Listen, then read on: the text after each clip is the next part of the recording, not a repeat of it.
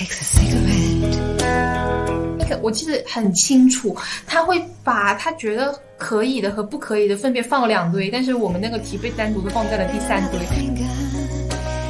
他们会觉得就是阶级才是最根本的原因，而不是性别。所以说他们会对这这一类的选题会把它呃撇到一边，去选择另一些比较安全的可以讨论的议题。没有任何的那个大男子主义的男生，就是我不认为说这样的男的完完全全的存在。是他们就像一个巨婴那样子，就坐在一个摇篮车里面，他们就拥有所有东西了。然后女性就要在旁边忙东忙西，她才能够获得一些很微小的东西。真的能够做出不婚的选择，是要自己自己内心有更坚定的想法，而不是说社交媒体上呃某一些，比如说影响自己的一些事件啊，或者说一些发言，呃这种影响。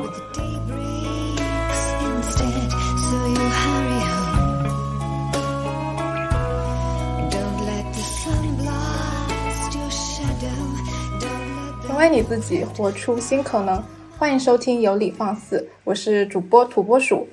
最近这一段时间，我收到了很多各大高校的一些访谈邀请，因为我真的发现最近有很多高校开始做不婚不育的女性这方面的研究。那我也非常荣幸请到了我国某985高校的三位研究同学、研究生同学，他之前他们之前也是访谈了我关于这个不婚不育方面的想法，他们的这个研究课题也跟我们中国女性的不婚不育的情况有关。那我也非常好奇，他们为什么会做出这个研究课题？他们在做这个研究课题的过程中有没有遇到一些困难，还是一些有趣的事情？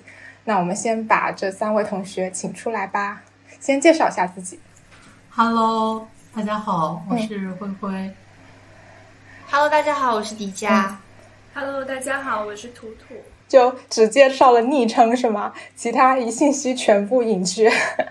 三位同学现在都是研二还是研一？研二，研二，研二了哦。对，那那我们先问一下三位同学，就是灰灰、迪迦还有图图，你们既然选了不婚不育的这个课题，所以三位都是不婚主义者吗？就先从灰灰开始说看看。嗯，实际上严格来讲，嗯呃我应该不算是可以被界定成就是不婚的那种人，但是呃，只能说我在现在目前这个阶段，并没有把结婚或者说生育这个事情当做人生的一个必要阶段，就是至少目前，因为我觉得五年可能太长了，但是。两三年之内至少是不会变的，但是我没有办法说我自己肯定就是一个不婚的人，对，嗯，就是至少在你的概念里，婚姻这个事情不是一个必选项吧？对，至少在这个人生阶段不是我要考虑的一个问题，就是我有更多的事情要去、要去做，要去想。嗯，那迪迦呢？啊，我的想法跟灰灰差不多。我更多的是从宏观角度倾向于婚姻制度应该从人类的历史上被根本性的废除。但是就我个人的个体而言，我没有办法说做出一个多么肯定的决定，说我一定会结婚，或者说我一定不会结婚。就如果我有的选择的话，我倾向于说不要。但是你知道，就是。太复杂了，就是这个事情，它不是只有你的意愿，它可能也会牵涉到你的家庭和你身边其他人。就是我是没有办法说，我我能够做一个决定，我有足够的能力和勇气去抵抗这所有的事情。嗯，就是结构上你是否认的，但是个体上你可能对于坚定的去做这个决定，觉得还需要一定的勇气和可能资本。嗯，对，好，那。这个图图呢？好的，我们其实，在刚开始找被访者的时候，我们其实遇到的一个问题也是，我们主题虽然说是想要去访谈不婚的女性，那么我们该如何去定义不婚？嗯，就这个其实也非常的复杂，可能就大家认为的不婚，从从今以后的人生阶段里面都不会结婚，这样可能才是不婚。但是，呃，人生嘛是一个漫长的阶段，就可能大家会因为某一个阶段、某一个节点就改变了自己的选择。那他们可能这种目前想要不结婚、不生育的这种状态，那就不算不婚不育主义者了吗？然后我们那个时候是感觉，我们只需要。被访者明确表达出来，目前想要不婚不育的话，我们就把他们都纳入被访谈的对象。那其实转到我自己的个人来说的话，我觉得我也是这样子的。可能目前没有不婚不育的这一个想法，嗯，可能和迪迦不同的是，我不会在意别人的想法是怎样的，就可能我我自己就是这样子，比较以自我为中心吧。就是可能会看自己以后的一个人生阶段，或者是走到哪一步，到那个时候可能会有一个新的想法、新的思考。嗯，哦，所以你刚才说你当前不是不婚不育主义者，算是算是，对，就是目前没有结婚和生育的打算，但是我觉得不能够断定说以后的人生阶段都不会有这个选择。嗯，好的，所以我感觉你们。真的做研究的人说话真的都很严谨，就是 每一个人的措辞都是嗯，我现在是这么想的，我这个阶段范围内是这么想的，然后怎么怎么样，感觉到了你们研究的严谨性啊。那我们从头开始说起，可以说一下三位是什么专业的？我们三个都是新传专业，但是我们的背景是稍微有一点区别，就是我们之前背景可能有一些本身就是在新传读的，还有一些是。算是我说吧，我我是我本科是学外语的，嗯，迪迦迪迦本科是学外语专业，然后研究生开始转向新传这方面的研究，嗯嗯嗯嗯嗯，那那个图图是，呃，我本科是传播学的，那算对口吗？是吧？呃，是的，就和灰灰其实一样的，他我和他都是本科传播学出身。你们课题的全称可以大概说一下吗？就是中国的。不婚不育的女性的一个访谈方面的研究吗？更多的是研究社交媒体和女性不婚之间的一个关系，就是媒在当今媒介化的一个社会里，媒介它作为一个很重要的信息中介，如何影响了女性的婚育选择？嗯，我觉得这一点在我之前的访谈。都突 就很很凸显媒介的重要性。我基本上所有嘉宾做出这个决定之前，都是因为某某办，就是一些一些嗯出名的小组，所以我觉得影响力还挺大的。好，所以最开始选这个课题的时候有什么原因吗？是出于各位的兴趣，还是其他什么原因？谁来说说看？嗯，好的，就是我其实刚才是想就是补充一下加迪他的迪迦他的一个想法。我们最后的题目叫做“中国的社交媒体平台如何重塑中国”。的婚育文化，它是有一个变迁的一个过程在。可能之前的话，大家还是会倾向于男大当婚，女大当嫁，婚育必须是一个人生的必选项。但是呢，我们其实可以观察到，在可能零九年、一零年之后，这种这种想法正在被慢慢的改变。那段时间其实正好是微博兴起的时候，之后呢，就逐渐进入到一个社交媒体蓬勃发展的一个阶段。嗯，然后我们是觉得这种婚育文化它的一个变化趋势，其实和社交媒体一个变化趋势是有很强烈的一个相关性的。嗯，所以说可能我们觉得哈，是不是从我们自己学科中心的视角出发，我们觉得这个媒介对就是女性的一个婚育观念有影响。我们是从。就对这个社会的观察，就觉得它很有可能有很强大的关联性，然后我们就想要去探讨，就是通过生命故事访谈法这样的一些研究方法去探究，就是到底这个社交媒体对女性的一个婚育观念的影响有哪些，然后它的影响过程是怎样的？嗯，就是你们发现了这两个数据的相关性，你们的这个定题是有数据支撑的。可以这么理解，嗯，那选这个题目，除了看到了这里面你们可能想要探究的原因之外，定题的时候是三位一起定的这个题目嘛？也是跟你们自己的，比如说当前阶段的人生取选择有关的吗？实际上，我会觉得可能跟我们之前的兴趣还是有一点关系的，因为除了这个选题，我们聚在一起做不婚者的一个访谈之外，实际上各自可能也做过一些相关的，就是性别相关的别的一些研究，只是大家的方向不一样。可能我之前本科的时候就有做过一些，比如说性少数群体的接触研究啊，就类似这种，还有一些。呃，女性形象之类的。嗯哦，就原本就在这条道路上走，只是你们三个在这个时候遇到了，然后就一起决定做了这个课题。嗯，可以这样理解。嗯嗯嗯。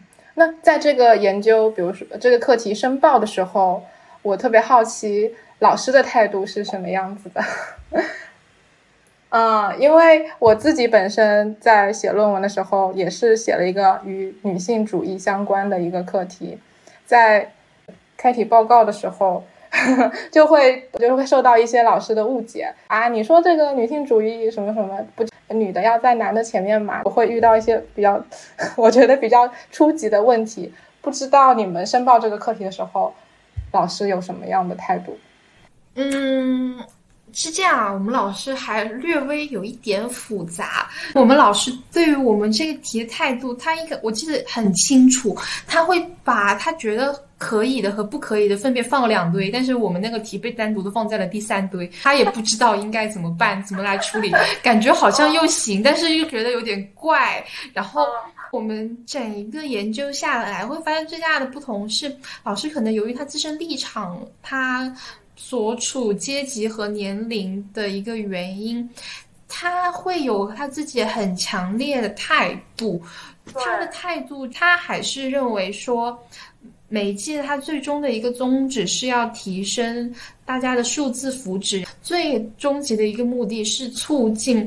两性的一个和谐沟通以及婚育率的一个提升，虽然这句话他说出来也没有什么错，但是其实细想一下，就是还是会跟我们想要写的一个东西不太一样。所以当在整一个过程中会发现，可以就像我们是一头牛，老师是那个绳子，我们想要往东边走，他想把我们往另外一个方向拽，就是会出现一个。比较违和的一个状态，然后比较吊诡的是，由于老师他的一个生活也在变，他也会有更多不一样的新的想法，所以可能我们一开始他是这个态度，写着写着他又会说，你们再把这个另外一个东西加进来，就是会一直会在变，然后很大一部一部分程度上是要牵涉到他的态度，包括他的心情的影响。哦，还还真是挺复杂。我可以问一下，可以问一下老师的性别吗？女女性，是女教授。哦，OK，酷。是我想补充一下，迪迦他刚才讲，我们其实这个题除了我们的任课老师，我们还去征征求了另一位，也是我们学院一个比较学术上很很厉害的女性的教授。然后其实我发现。就感觉他们的观点可能就是，其实我们现在在讨论的这些性别议题，它最重要、最根本的还是阶级的问题。嗯，他们会觉得阶级才是最根本的原因，而不是性别。然后他们可能是无法理解社交媒体上对性别议题的如此争论的如此火热，但是没有看到背后的一个阶阶级性问题。但是当然，他们也知道这种这种背后的阶级问题是。很难被摆到台面上去进行讨论的，所以说他们会对这这一类的选题会就是避之不及，就是尽量把它贴到一边，去选择另一些比较安全的可以讨论的议题。嗯，我觉得我接触下来的老师会是这样的一个态度。是的，所以你们实实际上是克服了一定的困难，才能把这个选题顺利的就拿到这个选题。就是能够进行研究，说的好听是克服了困难，说的不好听是做了一些妥协。哦，是吗？具体的妥协可以说吗？大概可以讲，如果按照我们自己老师，如果换一个比较放养类的，那我们最终落脚点可能是说啊，要支持女性，大家有更多选择的权利嘛，这也是我们一开始想的。但是由于他鲜明的态度在那里，那我们结语必须是社交媒体要怎么样促进要那那个育率的提升。嗯嗯嗯嗯嗯，懂，明白了。好了，那所以以后以后看到一些期刊落脚点很奇怪的时候，要想一下他们可能是做了妥协，并不是他们的本意。嗯，然后你们刚才提到了阶级问题应该大于性别问题，我觉得这个是很典型的讨论。哎，我觉得能够就是特别在主流呃媒体中能够看到啊，你们不要吵了，性别对立什么什么的，背后的阶级问题才是主要矛盾，你的那个性别问题是次要矛盾。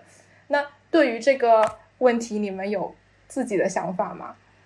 就是本质上，我个人认为，是不是每一个阶级中，实际上女性她还是处于弱势的一方？你们这方面有什么想法？就随便说说说，不用不用特别严谨，不代表你们任何的就是研究立场。我会觉得不应该把性别、性别和阶级单开来看，性别、种族和阶级这三个本来就是造成很多压迫和不平等的起源。就试想一下，一个黑黑人的下层社会的女性，她受到的问题。和困难，我们要把它仅仅归结于什么呢？把它归结于什么都不太对吧？如果要要就是仅仅把性别问题作为阶级问题的一个补充，我会觉得它有弱化性别问题的重要性之嫌。嗯，是的，灰灰有要补充的吗？嗯，我会觉得每个阶级它实际上女性都会面临自己的问题。在我们访谈中也能感觉出来，我们实际上为了保证被访者他的一个多样性，实际上尽量在也也不能说阶级吧，至少可能在他的教育啊、收入啊，对这种家庭情况上进行了一些更多样的区分，就发现，就哪怕是呃，就是有高收入，然后他的工作也很好，他一样面临着就是我们所说的性别问题，尤其是他会。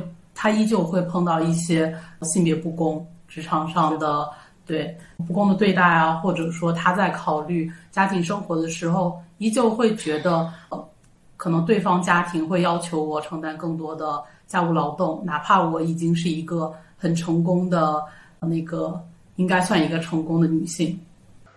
嗯嗯，对，所以就是拿阶级矛盾来掩盖性别矛盾，我也是个人不太认同。那在这个研究过程中，可以问一下你们大概访谈了多少人吗？十四个，十四个，嗯，十四个。嗯，对于这个人数有特别的考量吗？呃，也没有什么特别的考量，只是学术上这一个数量大概能够保证达到访谈饱和。OK，好。那在研究过程中有没有遇到什么困难？或者有意思的事情，就是我顺着灰灰他刚才讲到的一个话题吧，就是可能我们接触到的还是比较多，都是可能受过比较良好的教育，然后经济收入是比较好的一些群体。嗯，但是在我们的一个受访者当中，可能教育水平比较低的，就姑且姑且是这样分类吧，可能会处在一个比较底层。哦，这个词也不太好。不太好，但是懂那个意思。对，就是可以进行这样一个分类。我们可能只是接触到了一些有很大的自由选择权，或者是有自己一个比较独立的思想的那一群人。或对，然后就是，但是其实有很大一部分群体，我们可能是没有接触到的。然后我们也不太了解他们对婚姻和生育的一个真正的想法，以及他们。就是受到社交媒体的影响如何？嗯，对，就是在样本的样本类型的考虑，还有一部分没有办法接触到，包括你们联系受访者的方式，是不是可能也一定程度上，嗯，避免了你们找到可能收入层级更低的一群女性？是的吧？我觉得是我们。那个找样本的方式就本身就就有这样的一个问题，就像像你们是给我发邮件啊，不对，是先给我发那个某某办私信，是不是？啊？对我发了，对，先发某办私信，但是我后面还是收到你们的邮件，都有都有，所以你们首先就其实选择了能够使用社社交媒体的那那么一群人吗？能够使用智能手机和社交媒体。哦，对对对，嗯嗯，好，这是你们遇到的研究，你们觉得可能有有不足或者说可以改进的地方，就是困难方面，呃，还有吗？呃，还有一个是，我觉得可能也要跟这个时代有关系，就是年龄再往上一点的女性的话，她其实她不婚的一个观念形成跟社交媒体没有什么关系，所以他们这样的样本对于我们整个研究来说，它能够用到的材料就会比较少。可能是因为就是大家的价值观会比较稳固，她之所以不婚，更多的跟她的成长经历，然后跟她自己的一个亲身体验有关，而不是仅仅是社交媒体。感觉社交媒体它更多的是对年轻的女性起到一个启蒙作用，对于更嗯年龄大一些，比如说三四十的，它其实影响力没有我们想象中那么大。哦，这是你们研究中的一个发现。嗯，好，那接下来我们来说一说你们在访谈的过程中能够就是分享一下访谈者给你们留下什么样的印象，或者你从访访谈过程中有什么特别的收获吗？灰灰，嗯，我我实际上发现，可能我的访谈者相比另外两位同学来说，年龄更集中在同龄人一点。然后我发现他们有两种特别明确的像是分派，一种特别愤怒的人，我每次跟他聊的时候都会有一点 hold 不住，就是嗯，可能我刚抛出一个简单的问题，他就开始生气，开始就是列举。就是现在的什么故事，之前的某个事件，能非常侃侃而谈，聊很多东西，态度也特别的鲜明。就是这这一类是比较愤怒的人。第二类，第二类是很摇摆的人。就是实际上十四位访谈对象里面，有的我们是没有把它归进去的。就是我在聊的时候会发现，有一些人反而是在访谈的过程中才确定了我是。是婚还是不婚？就是哪怕我们已经说我们要那个找的是有这种不婚倾向的，至少是在现阶段相对坚定一点不婚倾向的。但是在聊的过程中，可能会问到一些目前不婚女性存在的一些呃困境啊，或者她自己面临的一些压力啊，可能就会就很快，可能就会已经转变。转变自己的态度，那可能现现现阶段还会进行一些考虑啊，或者只是因为一些困难没有办法让他去考虑婚姻，社会因素更多，他个人因素更少的时候，这这群人上是一群摇摆的比较摇摆的人。我在访谈中，在我这里这两类的人是给我印象最深，而且我也是觉得最有趣的两类人吧。嗯，我觉得你的这个。反馈反倒觉得很真实哎，虽然这个样本数量可能不多，但也从某种程度上反映了现实生活中可能这一群女性的一个态度。愤怒，我是无比的理解。我感觉 我中间有一段时间也是很愤怒的时候，我感觉我那次接受你们的访访谈有一段我都要。感觉都要哭出来了，不知道你们有没有察觉到？嗯，然后还有摇摆摇摆派也非常典型，而且也非常真实吧。我觉得作为活生生的人，在社会生活中，特别是在当前的大环境中，有一些摇摆也是非常正常的。其他两位有对访谈者有什么特别的印象吗？就是你们两位访谈的对象是不是不一样的，年龄层次也不一样？对，呃，三年龄稍大一点的何飞，对，年龄稍大一点的基大一点的基本上在我这边，然后感觉大家真的很勇敢，能够在这样的土地上做出这样的选择，感觉还是很勇气可嘉。因为也听到了各种各样的故事，比如说。大家为了逃避这个体系，甚至跟家里人关系决裂啊，或者说也是遭到了很多人的非议等等，但是还是坚持做自己，就会感觉真的还蛮不容易的。然后能够做出这样的选择，但很心疼。听的时候会觉得，怎么会有这样的事情发生？会觉得又震撼又愤怒又心疼，但是又觉得自己做不了什么的一种感觉。嗯嗯嗯。所以你这边给到的反馈是你自己变得很愤怒，那边是 看着对方愤怒。那你这边的访谈者年龄最大是多少岁？可以透露吗？四十一，四四十一是吗？哦图图那一边的访谈者有什么特点吗？嗯，其实相相对来说，我可能访的是年龄比较小的那一类。我访的最小的是一个大二的同学，就可能也就十九岁这样子。但是他也是做出了目前不婚的一个选择。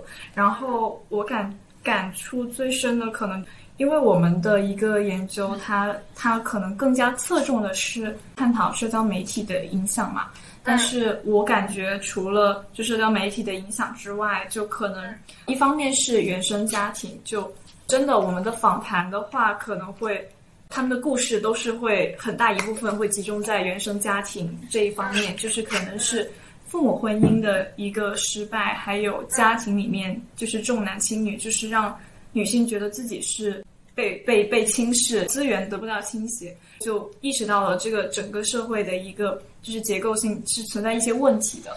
嗯，另一个方面的话，我觉得跟环境可能也有关系。我们的访谈者可能会提到，他从就可能是比较西部的地方，然后到比如说上海、北京、广州这些大都市，就看到了更加多的一个可能性。然后我访谈到的一位受访者，他呃，他是比较特特别的吧，他可能小时候是在村里面长大，嗯，就是可能也是比较经济比较落后的一些地方。然后后面的话，因为呃一些原因，就是他跟他就是离异后的爸爸到了武汉这样的一个大都市，然后他就他就去那些图书馆这些公共场合玩的时候，他就是会发出那样一种感叹，就是原来就是女性不仅是只可以出现在厨房里面，她还可以出现在各种各样的场合里面。天哪，是二零二三年的事吗？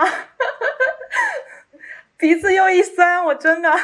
是的，就是这句话，我当时也非常的受触动，就感觉真的是感受到女性她就在自己的一个人生经历里面，就是有在成长起来的那种生命力。对，我现在现在头皮在发麻，你知道吗？嗯，所以听完图图这段话，我感觉你们这个研究虽然是也在讲与社交媒体的一个关系，但是我听完我会觉得，社交媒体或者说媒介，它更像是一个导火索。如果没有那个根和那个土壤和呃和那些环境的问题，这个引线是点不燃的。就这个觉醒的过程，它不会单纯的因为媒介的存在而发生。对于那些没有机会从乡村离开，然后去到大城市的那些女性来说，媒介的产生相当于扩拓宽了她们的精神环境。嗯，非常感谢你们的这个这方面的方分享，我觉得对我来说也是拓宽了我一个就是不婚不育女性的一个世界吧。然后你们在研究的过程中，最关注的除了社交媒介对被访者的影响之外，还有其他内容吗？或者还有一个是关于单身女性养老。对，哦这个一方面是可，一方面是有点私心，另外一边是因为 这个话题确实很重要。对，然后嗯，就基本上发现其实没有特别好的一个方法论，就大家可能会说什么以后就去鹤岗几万块钱买个小房子，或者说基本上问的还是呃，你只要好好锻炼身体啊，只要你健康啊，然后就没有什么好担心的。但是但是感觉还是比较理想主义，没有说。因为人他不能够真的避免完全生病或不生病，或者说怎么，或者说怎么样，然后就是感觉不大家就是没有没有，可能也是。也，我们最大的受访者年龄也才四十几，大家也就只能说说去养老院，或者说自己买个小房子这样的意见，就是大家都司空见惯的一种声音。但是感觉目前对于单身女性养老没有特别好的一个解决的办法。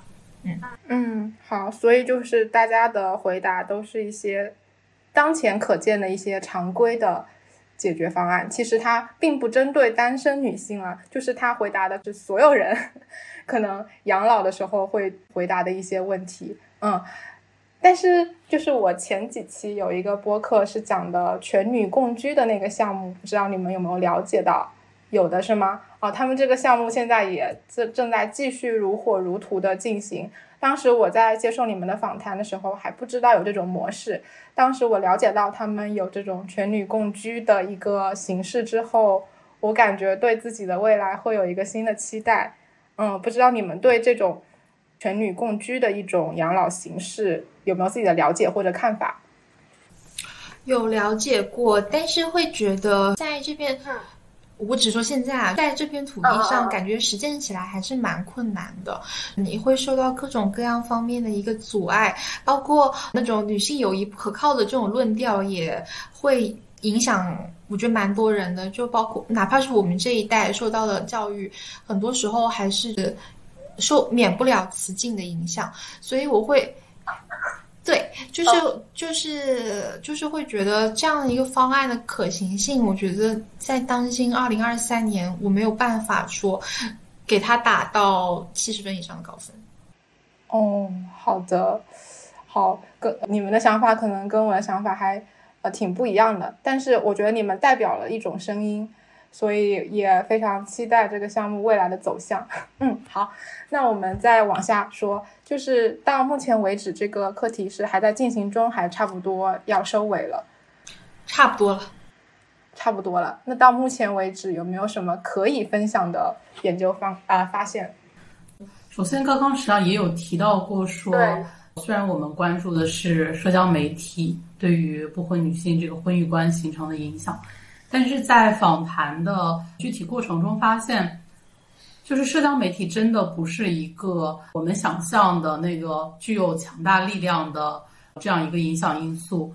尤其是当我们访到年龄段比较高的人的时候，就会发现，嗯，真的很多人真的能够做出不婚的选择，是要自己自己内心有更坚定的想法，而不是说社交媒体上某一些。就是，比如说影响自己的一些事件啊，或者说一些发言，呃，这种影响的。另一个研究发现，刚刚上也有提到过，就是我们在选择对象的时候，有尽量的，就是选择不同的，就是原生家庭、恋爱经历、教育经历这方面。实际上，刻板印象里面确实会觉得原生家庭的影响。就是对于你决定不婚来说是很大的，但是，嗯，在访谈的过程中也不能把这个作为一个绝对因素，因为我们访谈的里面有那种家庭特别开放，然后父母关系也特别好的，就是他最后也是选择了那个不婚不育这条路，对，所以这也是一个对我能想到的一个研究发现，嗯，我大概说这些，他两位有补充的吗？差不多，其实就是感觉社交媒体它更多的就是什么起到一种星星之火可以燎原的一个作用。但是虽然是这么讲，但是感觉在当下信息化的一个社会中，嗯，它它更多的时候。它真的是像一个茧房一样，把你困在这里。大家一开始进入有关于女性不婚、女性主义之类的话题的时候，确实是凭借自身的兴趣，但是。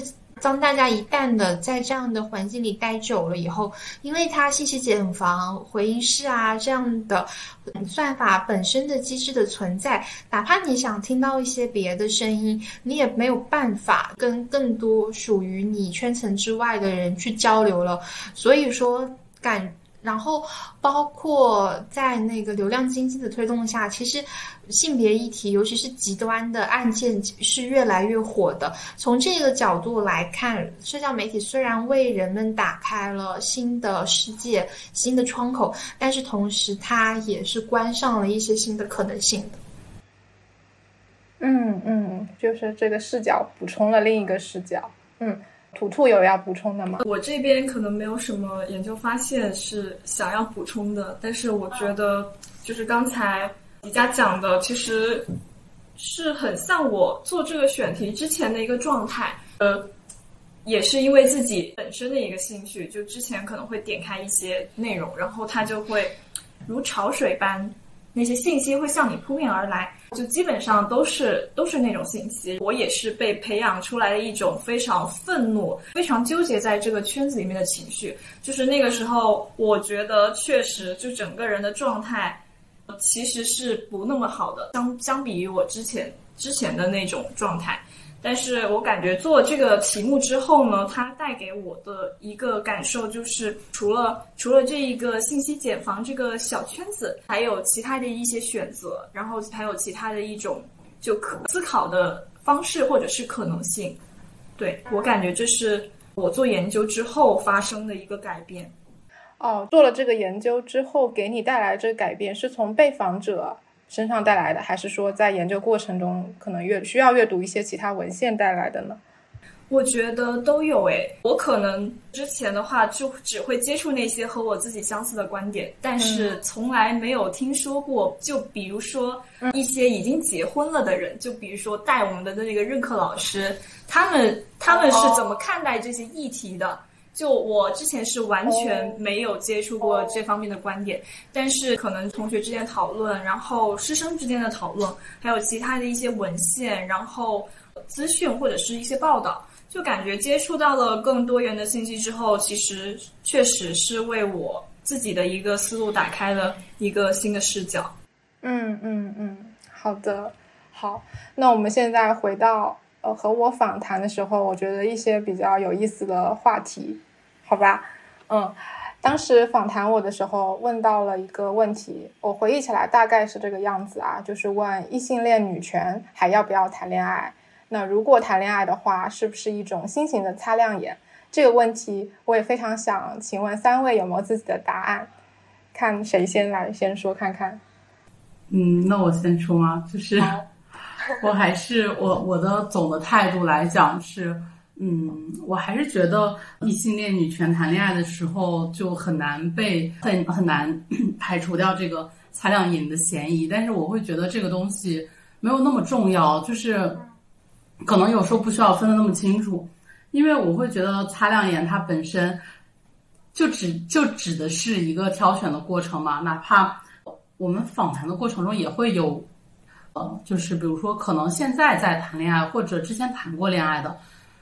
嗯，就难免都会提到说，我是在可选择范围之内进行了一些挑选，就是符合我自己的一些要求啊，或者说他的思想相对来说，我会觉得比较符合我自己现在一个思想的。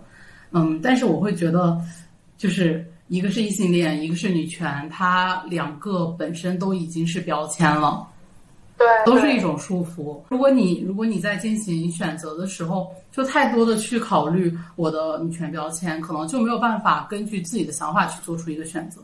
因为我知道，嗯，就像访访谈过程中也提到说，有人对亲密关系有非常大的渴求，就是他不能够接受自己没有，比如说伴侣啊，还有的人是对于呃，比如说嗯。就是可能他要求更多的是性关系，不能不不能接受没有性伴侣，然后又想要一个稳定的性伴侣，所以想要去挑选一个就去谈恋爱之类这样子的。所以我会觉得，嗯，选择对于自己来说，就是自己能够接受，就是不会让自己觉得很矛盾、很挣扎的选择就可以，不一定非要把呃这两个标签作为束缚自己的。一种一种东西吧，嗯，大概是这个看法。嗯，就是不要扁平化一个活生生的人，对，而且我觉得压缩在，对，我会觉得可能擦亮眼派本来也是，就虽然我们现在把它当做一个贬义的词来讲，但说不定它也是一种 另一种的污名化呢。就是擦亮眼，嗯，一定程度上就是现在很多人的选择吧。嗯嗯，对，擦亮眼就是我们。通常在讲的就是在婚姻的范畴中去讲这个擦亮眼派，在婚前无论多么擦亮眼，最终都可能因为婚姻制度本身的一个结构化不公，导致女性的一些剥削。对我也觉得这个污名应该给到婚姻，而不是对这些可能本来想他他可能只能进入婚姻，还是怎么说，然后把这个责任转嫁给女性，实际上应该是男性或者说结构。才是应该承担这个责任。嗯，说远了。那个迪迦有没有要补充的？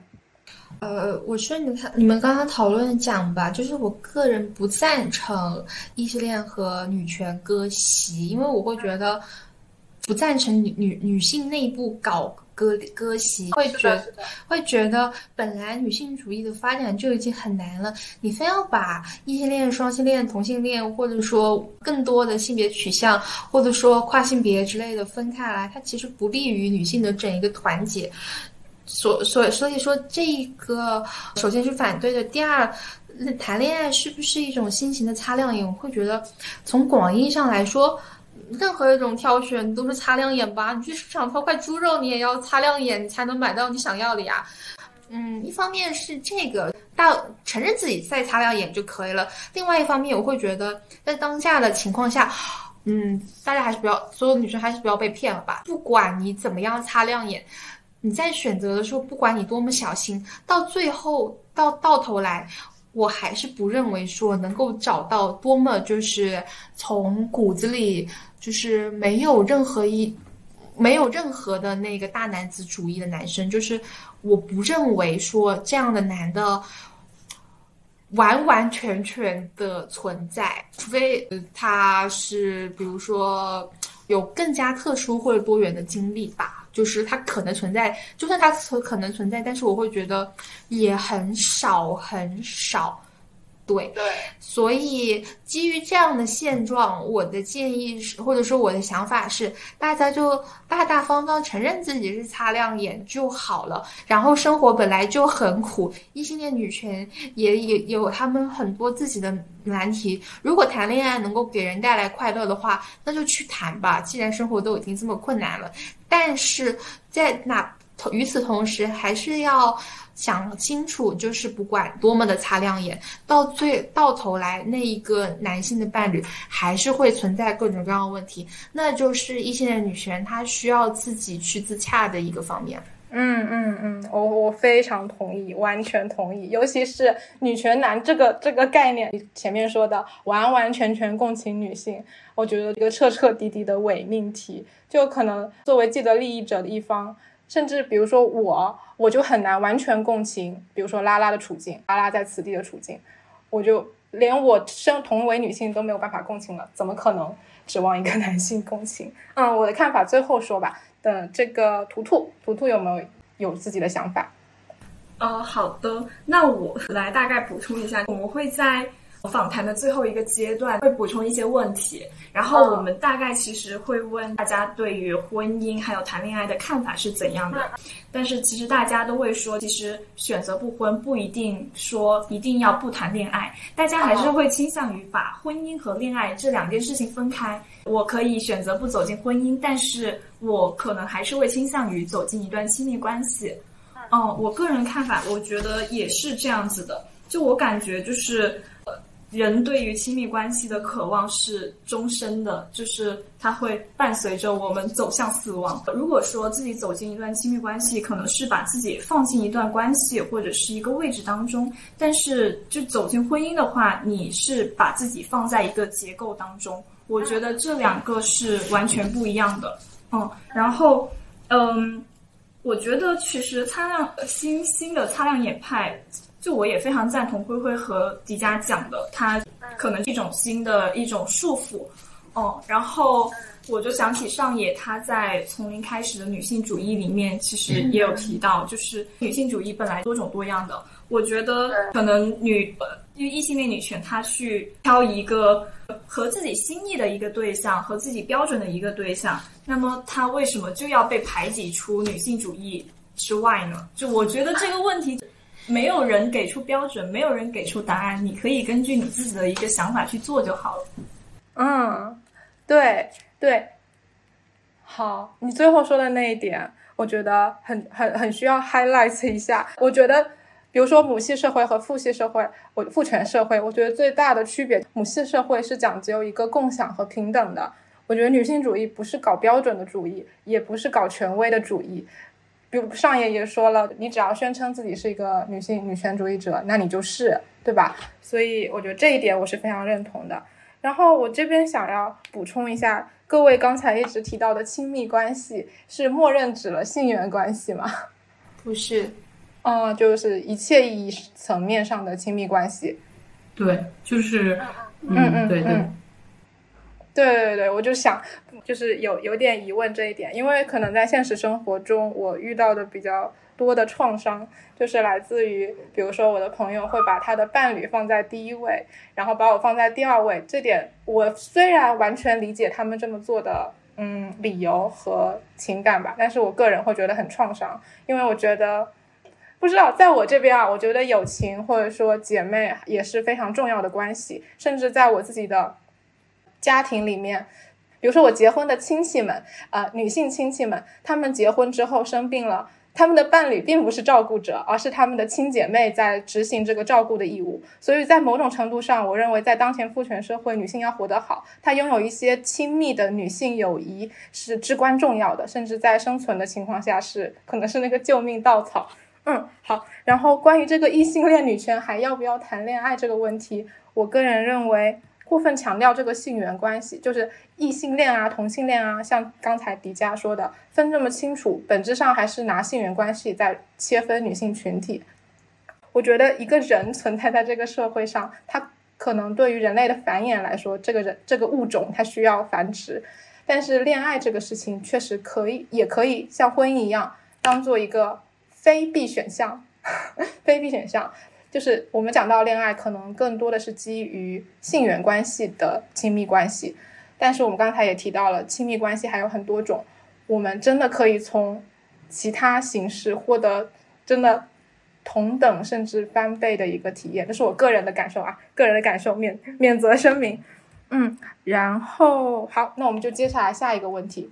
访谈的时候问到了当今互联网场场域下面，这个男女可能一直说了带引号的对立的情况很多，然后问到了男女之间还有没有合作和互相沟通的可能这个问题。当时设置这个问题的初衷是什么？是你们认为当前的女权问题之下，男女的合作是非常重要的吗？我会觉得，嗯。如果只是回答重要不重要的话，我依旧觉得它是重要的。但是在目前情境来看，它应该不是必要的，以及可能没有我们想的那么那么那么美好。突然想到之前也我们前前一段时间在聊那个一人一杀那个说的要强对要就说女性她如果呃进入婚姻之后想要让男性分担更多的家务，可能要以一种强迫的方式。来让他进行一些一些那个工作的承担，我会觉得，如果嗯，就是说它重要的话，就是如果真的男性愿意去进行沟通，或者说他愿意进行妥协和让步的话，肯定会就是在那个进度上会迈进很大一步。但是目前的情况来看，因为他是既得利益者，他肯定不愿意进行一些妥协和让步。然后从目前的情况来看的话。也很像是我想要求五十分的时候，我先要求一百分，然后通过这样一种方式来获得自己的一些嗯权益，或者说更利于自己的一些呃啊一些东西吧。嗯，我大概是这样想，就是我我还是觉得它的重要点在于，就是如果我觉得他会妥协的话，会很有利于发展，但是我觉得不是必要，是因为目前情况来看。嗯，就是妥协看起来不是特别可能，对，至少只是很小程度的妥协。是不是可以理解，在这条道路上，我们自己前进的情况下，他们能加入最好，就是是只是一个锦上添花的作用。他们不加入，我们自己完全也可以干下来，是这个意思。是，而且我觉得目前情况来看，好像就是这样，就是我会觉得他。他不，他不那个呃，想要维持现状不拖后腿，已经算是一个很好的帮助了，就不抵抗性的。对，闭嘴就行。刚才还有一个问题，就是当初设置这个问题的初衷是什么？当时为什么会问到这个问题？我很好奇。是因为就是老师的取向，所以需要问这样的问题啦。明白了，明白了。这个回答对我来说很重要。我说的是实话。嗯，其他人还有没有什么自己的看法要补充？我先说，然后等一下图图再说吧。我会觉得，哎，男的没有那么重要。他想合作他就合作吧，他不想合作那就算了。呃，我会觉得不要把希望寄托在别人身上，要把希望寄托在自己身上。我觉得就像芭比里面一样。嗯，女男的他只要安安静静待着，不要捣乱就可以了。我记得那个，我好像在哪里看到，男性需要女性，他才能够成为男性。像芭比里面，像。那个世界被 Ken 统治了以后，女性她不是说不存在，而是她需要女性来给她端端酒呀，给她洗脚呀，给她按摩呀，她才觉得自己是个男的。但是女性并不需要男性来服务她，她才能够成为一个女性。女性本来存在的。然后包括重启人生里面部日剧，我不知道哦，对对对，就是。就是那就是一个没有什么男性男没有什么性缘和爱情的世界，就大家都是女性之间的一个合作，那个男性他们只是做好自己的工作而已。我觉得这样的世界会是我比较期待的一个可能。就大男的他。管好自己就可以了。我会更多的把希望寄于说女性之间的合作，社会层面上女性福利的提升，养老体系的整一个完善，而不是说男的他真的需要做点什么，他需要共情女性、理解女性。我觉得，与其指望这个，不如多指望指望自己。嗯，对，男的好好的站在沙滩上就可以了。嗯嗯嗯，好，图图，我的想法其实可能。有点有点综合吧。我虽然说自己对于现在这种互联网场域之下，女性男女两性能否有合作的或者是沟通的可能是比较悲观的，但是我依然觉得两性之间的合作是非常有必要的。感觉前两位同学他们所讲的女性需要靠自己，我觉得确实是就非常非常重要。但是我觉得现在女性很多时候就真的是完完全全在靠自己，就比如说育儿的时候，就可能真的只有自己一个人在操持。就比如说我的母亲，她在我小的时候又要出去上班挣钱，回来的时候要做家务，要做小孩。我的父亲是零零参与，然后我并不记得他有抱过我，或者是任何照顾我的一个回忆。对我觉得。可能也是也是这样的一种一种经历，我觉得是自己对对男性就非常的愤怒。为什么他们可以安安静静的待着就可以享受一切？他们就像一个巨婴那样子，就坐在一个摇篮车里面，他们就拥有所有东西了。然后女性就要在旁边忙东忙西，她才能够获得一些很微小的东西。然后我我是觉得非常的愤怒的。然后我就觉得就是。就是就是男性就是应该多参与到这一些家务活动当中之来，但是当然他们的态度或者是他们愿不愿意做，他们做的好不好，这是另一个可能要讨论的一个话题。但我倾向于，嗯，就要把男性拉进这种劳作或者是合作的场域当中来。嗯，这是我的一个看法。好，嗯，图图的这个观点也补充了一个视角啊。就是你说的，好像就是独立女性的那个谎言，就是靠自己与争取自己可以利用的一切资源，它并不冲突。之前有一个女性的社群软件叫 Her Town，你们有听过吗？对我，他们那个研发团队虽然是女性，但是背后的实际就是最大的那个 boss 是默默的那那位男性领导嘛。那最后这个软件也是被炸了。但是我觉得这个女性团队。他们实际上听说是找找找投资找的很困难，最终实在是没有办法找了一位男性注资人。嗯，所以我觉得这个这个例子，他们其实很努力的在争取少数资可以利用的资源了，包括你们，包括你们其实是在很努力的争取自己的学术资源来做这个你们想做的研究。但是我觉得你们跟那我那那个团队可能一样，会不得已的在中间做一些妥协，是吧？嗯，对。所以我觉得，嗯，这个确实是一个可以讨论的一个话题吧。然后我觉得男女合作在家务劳动和一些无偿服务的领域，男女之间不仅是需要合作，还需要更多的增加男性参与感。这点我也是无比认同图图的这个说法的。嗯，好，那我们最后来说一下你们这个研究未来的走向。在这个课题结项结项之后，你们还会做这方面的研究吗？有没有关注其他高校在这方面的研究，或者分享一下你们的未来规划？嗯，实际上关注的话，肯定会一直关注的。而且我们实际上在做的过程中，已经发现有很多高校在做。怎么这样？对怎么这么巧？这个这个时间段在对关，注哪哪怕是集中到那个，我们以也以以学科来讲，哪怕集中到社交媒体上，都已经有很多人在做社交媒体跟不婚女性，对，或者说婚育婚育相关的。但是研究的话，我我不确定，我感觉可能，嗯，因为这门这门因为算是一门课程嘛，这个研究的话是出于兴趣进行的一些选择。但是实际上在做的过程中真的很累，是指就是真的很矛盾，而且碰到的问题和困难真的很让人痛苦。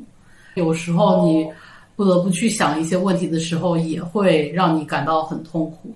就会感觉做跟听真的是两回事。听的话，我会很开心，感觉那个自己又坚定一点或者怎么样。但是做的过程中反而会很摇摆，情绪上也会反而波动比较大。所以做研究可能之后不一定会做这种相关的研究，可能会做性别之类的。但是，嗯，可能我觉得婚育这种感觉有一点怕了。哦哦，明白明白。婚育这方面的研究就是呃比较累。嗯，其他其他人呢？感觉做完真的精疲力尽，感短时间短时期内真的不想再碰特别类似的话题了。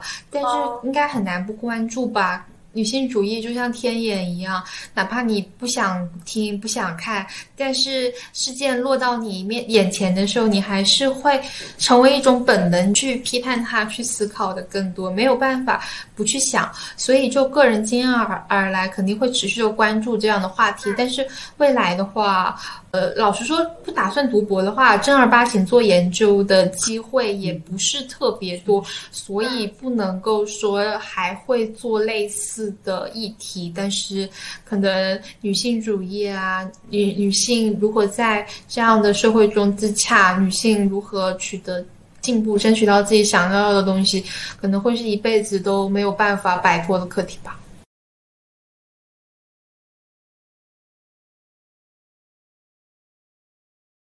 就是虽然说，就可能大家都会对就自己以后不做这种议题的一个研究比较悲观，但是其实我们除了这门课，在其他课上其实已经有一定的涉及到性别议题的一个研究了。就比如说灰灰和迪迦他们做的会是中国妇女报的一女性形象，然后我在那门课上做的作业是。征婚启事上女性的一个新形象，就是我我感觉我们的一个研究旨趣是在其他的研究就得得到贯彻的。对，就我感觉大家其实有以后有机会做研究的话，其实还会去接触到这些性别议题的。对，哦，明白了。然后但是嗯嗯，你听讲。好好的吧，我我们在做这些研究的时候，其实我觉得遇到的一个比较比较比较困难的点是，我们可能会就困于现象，我们可能只是对这些现象做出一些描描述性的东西，然后比较难以做到的是质上的升华。就就在这个研究方面，理论的升华还是比较重比较重要的。然后我觉得我我以后可能会因为这样的一种困难，可能会比较少接触到这些这些研究。对，我觉得我对我来说，本质上是因为没有没有那样的本事。对，没有这个本事。对，啊、我补充一下，其实各位其实算刚刚结束这个课题，所以感受到的一些疲惫，可能是源于上一个课题，比如说在婚育这个话题方面的研究，以后可能想暂暂停一下。但是各位既然已经有了性别意识，实际上做任何事情都很难，或者说很愿意往性别的这个议题方面去想。包括刚才图图讲到了，各位的其他作业上面也会去下意识的选择性别议题。包括我自己在实习过程中，我可能会更加优选女性客户。所以就像刚才迪迦说的一样，这个天眼它开了，它就是得用上。嗯，我觉得用上也挺好的。嗯，好。然后最后想问问大家，自己既然有了这个性别意识，可能也有了这方面的研究，那对于自己的未来规划有什么特别的地方吗？那我我我先讲吧，我我之后的一个规划，等我有钱之后，这是一个很很宏大的一个愿景哈。就等我有钱之后呢，是可能会做一些，不管是自己发起，或者是去投资一些女性的公益项目。虽然说我知道现在的针对女性的公益项目，它可能会有各种各样的漏洞、各种各样的问题，但是我觉得有人愿意去投入还是很好的。然后我的可能想要资助对象，可能就是一些比较贫困地区的那女学生。是我觉得张桂梅她。她做的东西真的非常非常有意义，我真的很赞同她的一些做法，就是她会让她我的一个偶像，对对，她的她的精神也是，就如果说我我我有那个余力的话，我还是很想去就是就是帮助这些，就是我们女性的后继者，就是让他们好好的成长起来，对，这是我的一个小小的一个愿景吧。然后现在就是要。好好的赚钱，对，好，鼓掌，我富贵不相忘。对，所以我觉得另外两位也可以像这样，你们不用有特别具体的规划，哪怕是对自己未来的一个期许，留在我们节目中。未来你们如果真的到了那一天或者怎么样，回过来看，我觉得也挺有意思的。那迪迦要不要再来说看看？嗯，对，我，但是我态度很纠结，因为现在，因为我。大家都会说事业是事业，兴趣是兴趣。你把事业和兴趣放在一起的话，你既失去了兴趣，你的事业也会没有那么嗯，也也也会不那么纯粹。所以，因为我之前是有想过，比如说去联合国妇女署，或者说妇联啊这样一些女性的地方去工作，但是。可能是我我我本来也是比较悲观和偏理想主义的，我会有点怕现实，它会太让人气馁，以至于没有办法继续前行，也会担心说，因为做完这个课题我真的很累，真的各种意义上的疲惫，会不知道到底有没有能力去 handle，说我以后真的从事一份全女的工作，前提是我当然能够找到一份这样的工作啦，但。但是觉，但是虽然话是这么说，如果有机会的话，从宏观的角度，还是很想为。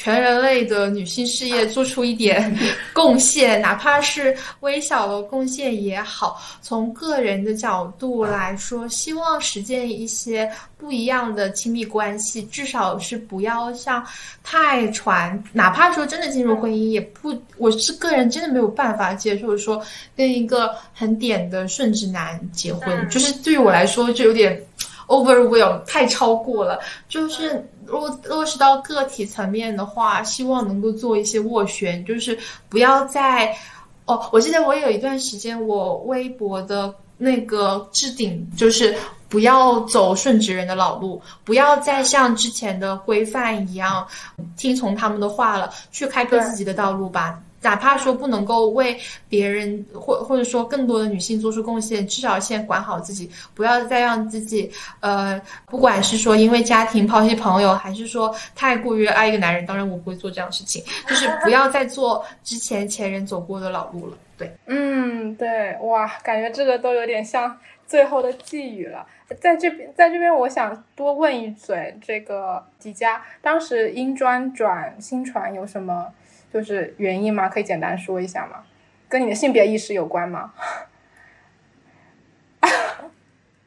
当然好，也挺好的，好找工作对于女性进步来说至关重要，有份工作养活自己。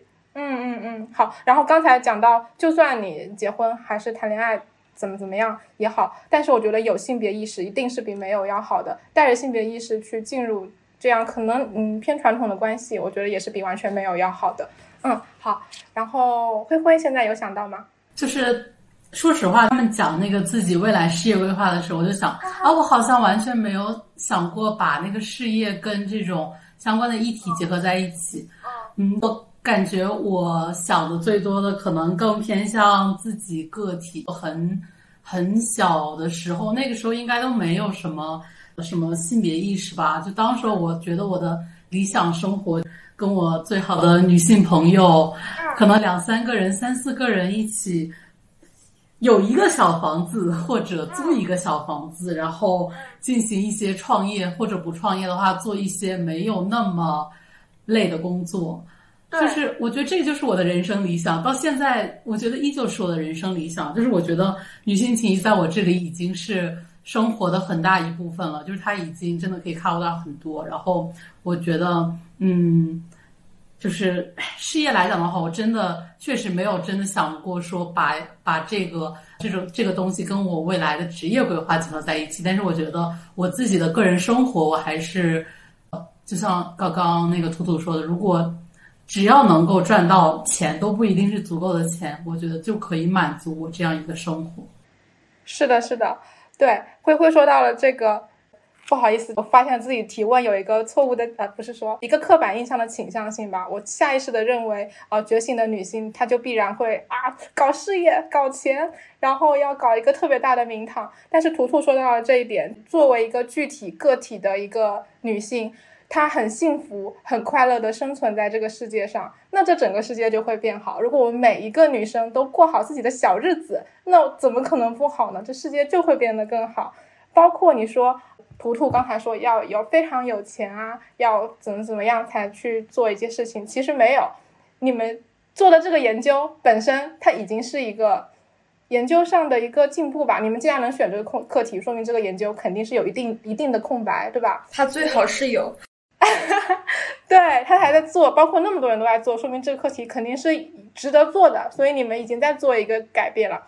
我们今天坐在这边做这个录这个播客，我觉得也是一点点小小的改变和进步吧。所以我觉得我们各自都在各自的领域和轨道上，慢慢的扔一块小石头，然后我觉得这个涟漪一定会慢慢的变成，嗯。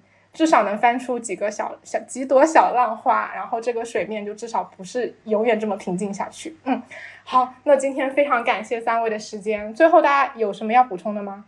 嗯，希望大家就都嗯。因为这个时代很难，包括现在经济也不好，能够在这样的背景里先好好活着吧。那句话，那什么，先活着，其他的再想。就我也知道，打上女性主义的标签，有时候它是很累的。我就记得有网在网上看到过。说女性主义它不是让人幸福的理论，它是让你找到你自己的理论。还是回到那样的一个命题：做痛苦的人，还是做快乐的猪？虽然很多时候发现自己其实都做不了，只能是痛苦的猪而已。就是对，但是就算是这样，还是希望女性主义能够给大家带来更多的反思。但是你不要因此责怪自己，或者说给自己背上太大的包袱，或者说枷锁。比如说一些恋女权就不能谈恋爱啊，或者说我是一个女性主义。我就一定要怎么怎么样才能对齐我女性主义者的一个身份？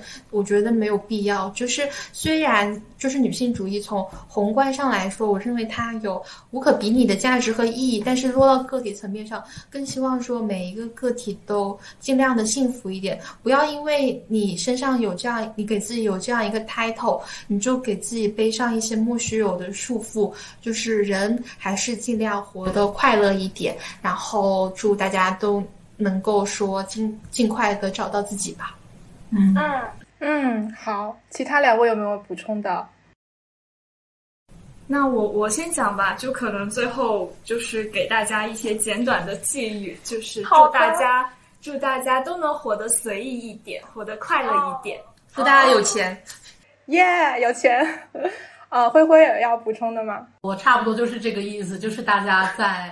能够自己至少经济独立的情况下活得开心一点，不要给自己太多的束缚啊。然后最重要的是，确实不要啊责怪自己，要开心一点。那我嗯总结一下，就是少一少一些对他人的批判，也少一些对自自己的批判，然后把这些精力省下来去过自己觉得快乐的事情就可以了。就是一个快乐的女人就很重要。是的，做一个快乐的女人。是的，是的，好，今天非常感谢各位抽出周末的时间跟我录这个播客，然后也非常期待播出，也非常期待三位未来，祝三位未来学业顺利，找工作顺利，好好，我们 发大财，发大财，谢谢，好。